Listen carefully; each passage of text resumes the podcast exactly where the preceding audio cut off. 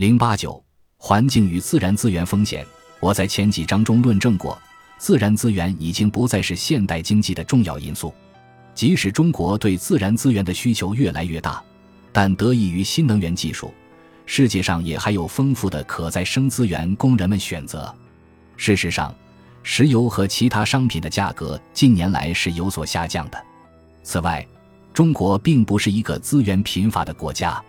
中国的人均资源占有量比大多数亚洲其他国家都要高。据估计，中国的页岩气储量比美国的还要丰富。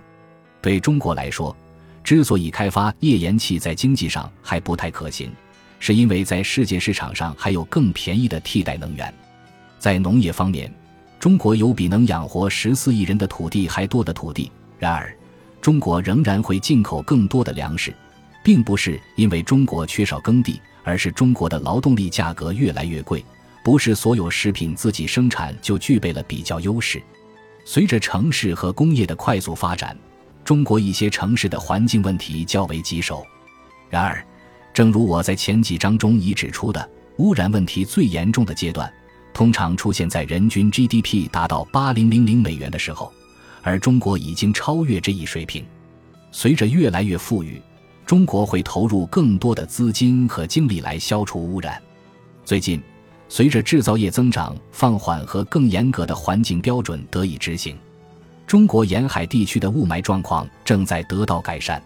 排外和封闭的风险，中国在开放移民和国际人员流动方面还有待提高。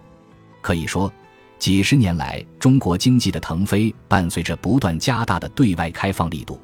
但是，近几年，随着美国企图与中国脱钩，民间排外的声音似乎越来越大。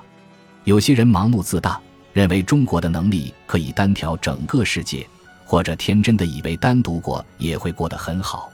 另有一些人则把对立面扩大化，认为所有西方阵营，包括日本、韩国，都一定会站在美国这边。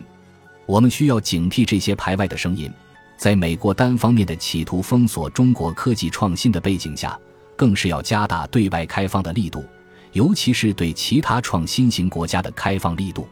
最近的新冠病毒感染疫情的防疫措施阻碍了对外的人员交流。